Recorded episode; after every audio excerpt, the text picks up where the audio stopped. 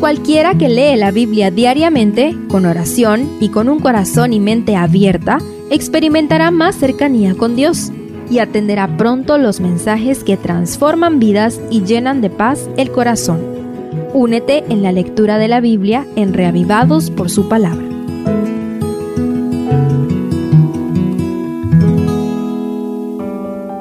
Salmo 38 es una oración de arrepentimiento donde David habla de un intenso sufrimiento físico y mental.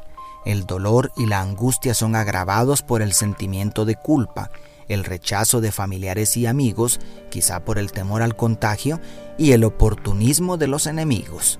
En el Salmo abundan formas verbales poco comunes, nítidos paralelismos, juegos de palabras y ritmos cuidadosamente equilibrados, una manera artística de expresar lo inexpresable. Acompáñame a estudiarlo en sus tres partes principales. Primero, estoy hecho pedazos. Iniciando con un ruego a Dios parecido al Salmo 6, el salmista dedica los primeros versículos a describir la magnitud de su sufrimiento se percibe que David pensaba que su calamidad era un castigo divino por sus pecados. El estado anímico está profundamente decaído y el aturdimiento mental llega al límite de la locura.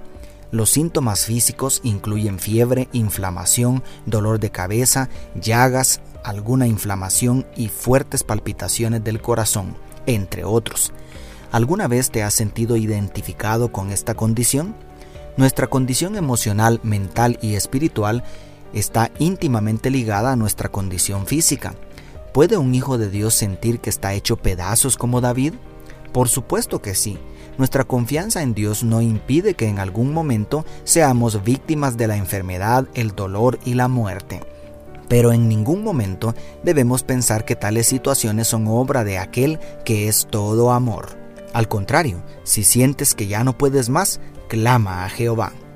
Segundo, me siento acosado y abandonado. La segunda sección, versículos 9 al 14, también inicia con una invocación al Señor. Mientras la parte anterior habla de lo que David siente por lo que está pasando en su cuerpo y en su mente, aquí habla de las molestias que le ocasionan el abandono de sus familiares y amigos y el oportunismo de los enemigos para hacerle daño en medio de la crisis. Es posible que las personas más cercanas a David se alejaran de él por temor a ser contagiados con la enfermedad, pero el motivo que los indujo a eso no es lo más importante, sino el sentimiento que ocasiona en el enfermo al sentirse solo y abandonado. A esto se suma la preocupación de que los enemigos se aprovecharán del momento para acabar con su vida. Parece increíble cuánto puede influir para bien o para mal las personas que nos rodean en nuestro estado de salud mental y física. En el caso de David, los amigos lo abandonan y los enemigos lo acosan. Esto agrava la guerra que había estado desatándose en su interior. ¿Alguna vez te has sentido igual? El único que nunca nos abandona es Jesús, el mejor de los amigos. Y tercero, no me desampares, Señor. En el verso 15 inicia la última sección con otra invocación.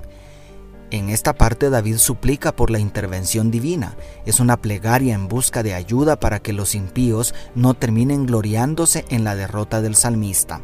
Lo único que el abatido puede ofrecer es confesar sus pecados delante de Dios. No tiene ningún mérito que ofrecer o algo con que pagar el favor divino. Sin embargo, en su desesperación clama para que Dios intervenga pronto en su auxilio. David ya expresó su dolor por lo que estaba pasando en su cuerpo y en su mente, también su angustia por el abandono de sus seres queridos y el oportunismo de sus enemigos, pero ahora expresa su plena confianza en que Dios lo librará.